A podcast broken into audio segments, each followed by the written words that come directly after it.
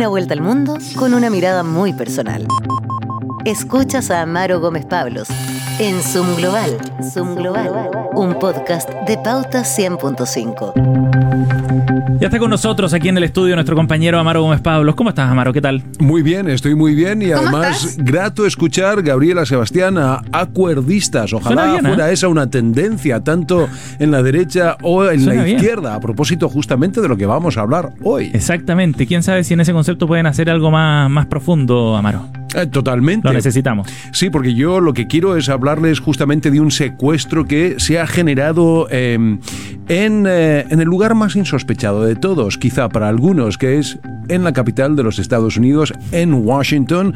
Un secuestro que ha generado además muchos titulares eh, y que, por cierto, es un recordatorio también de lo vulnerables que somos todos. Todos, quiero decir, las democracias occidentales, las democracias liberales como las conocemos. ¿El rehén cuál es? Es el Capitolio de los Estados Unidos, es decir, es el Congreso. ¿Y qué es lo que ha pasado? Que hoy está inoperante. No se aprueban leyes, tampoco partidas presupuestarias para financiar los programas de gobierno. Peor aún es que el inmenso aparato estatal se queda sin dinero a partir de solo seis semanas, es decir, el 15 de noviembre ya se secan esos fondos. ¿Y qué ha pasado? Que el presidente de la Cámara de Representantes ha sido destituido y esto no había ocurrido en los 247 años de historia de, la democracia más antigua, claro. Eh, viene sorprendente además, Amaro, porque el presidente de la Cámara, eh, quien era hasta ahora, es republicano y los republicanos tienen ahí la mayoría también. Bueno, justamente el flanco es desde el lugar más inesperado, porque como tú bien dices, resulta que al final, ¿verdad? Lo que le ocurre a Kevin McCarthy es que recibió el ataque desde un ala recalcitrantemente dura dentro del ámbito republicano. Estamos hablando del llamado Grupo de la Libertad, afines justamente al expresidente Donald Trump. Eh, y ellos lo que no le perdonan es haber llegado a un acuerdo con la Casa Blanca para suspender el techo de la deuda y después para evitar el cierre parcial de la administración del gobierno. Ellos más bien, a propósito de lo que hablábamos de los acuerdistas, ellos no están ni por el pan ni por el agua.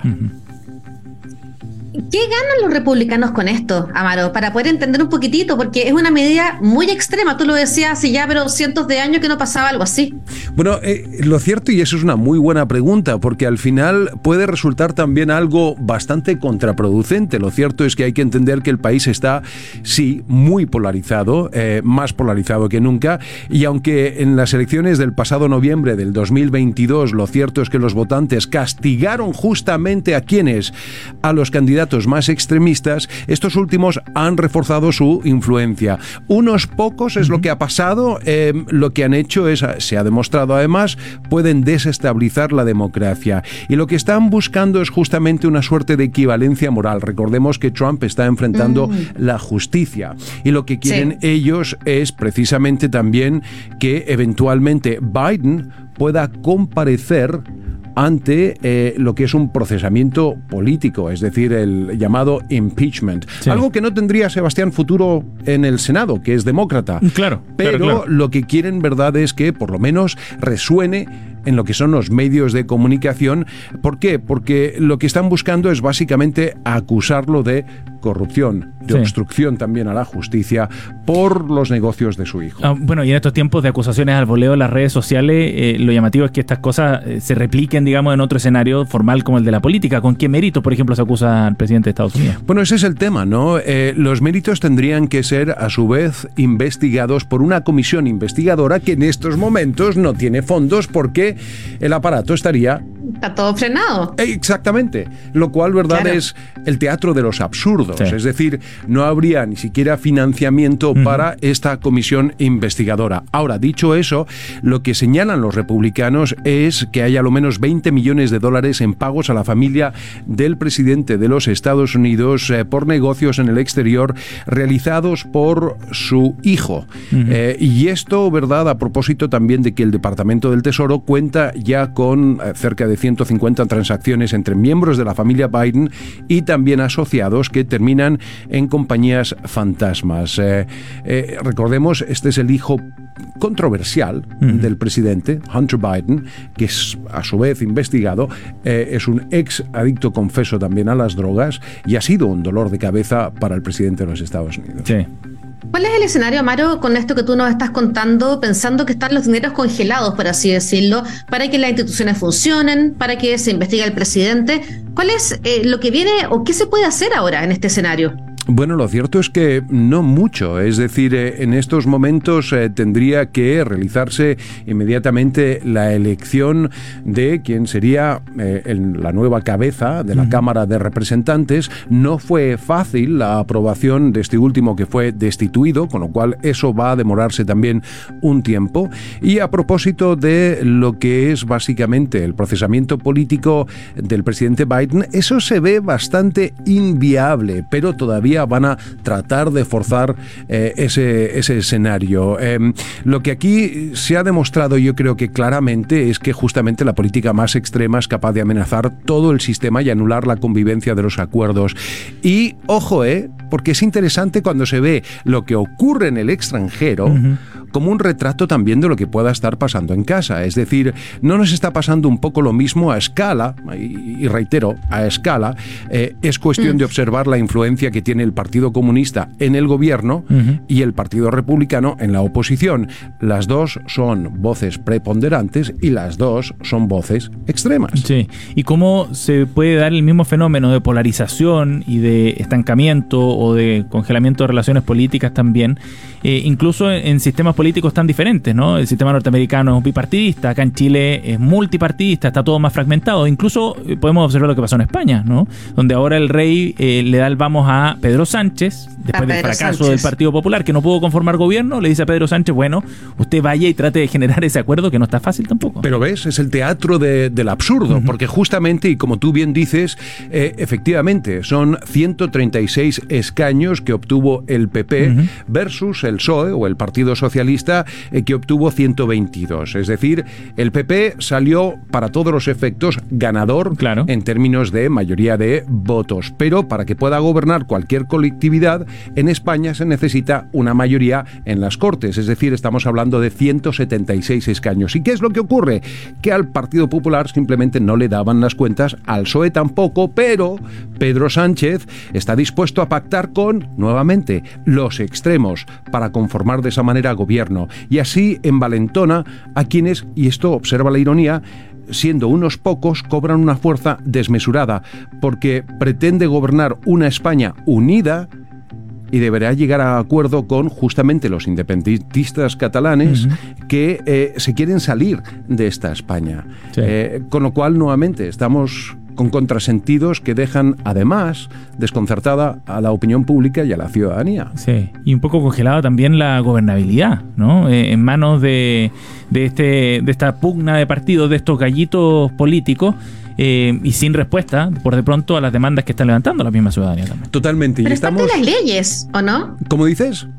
Eh, que es parte de las leyes también, ¿o no? Es parte de las leyes y todo, pero es un efecto también todo esto que estamos viendo, es curioso, y tú lo mencionabas, eh, Gabriela, en, eh, en, la última, el último encuentro que tuvimos, cuando tú hacías eco de lo que está pasando con también las redes sociales, ¿no? y eso es interesante, porque estamos viendo, en efecto, los efectos de la inteligencia artificial sobre nuestra convivencia. Mm. Y es innegable que los algoritmos están diseñados para hacer que nuestras posturas sean cada vez más recalcitrantes.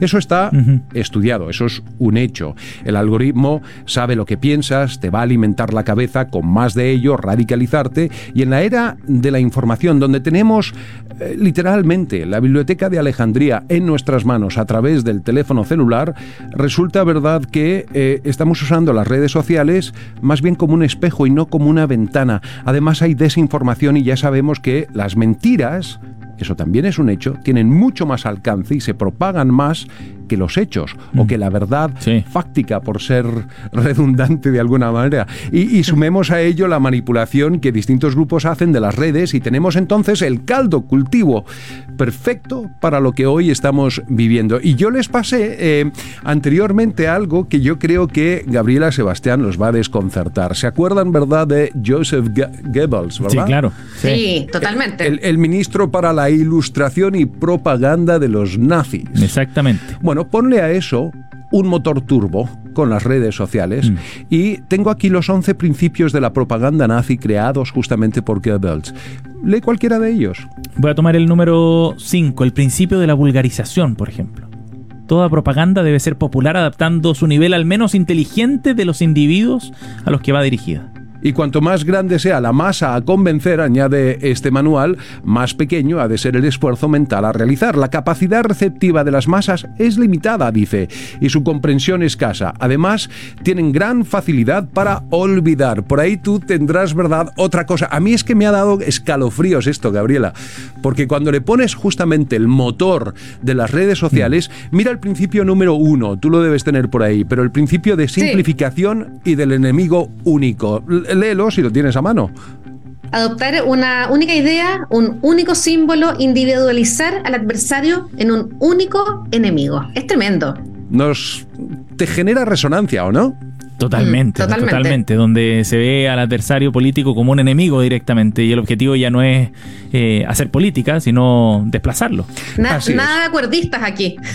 Bueno, y recuerda además también eh, cuál es ese, esa frase que tanto se parafrasea de Goebbels. Miente, miente, miente, que Algo queda, pues, tal cual. tal cual. Y es efectivo. Entonces, ¿cuál es el remedio para no quedarnos solamente con la problemática?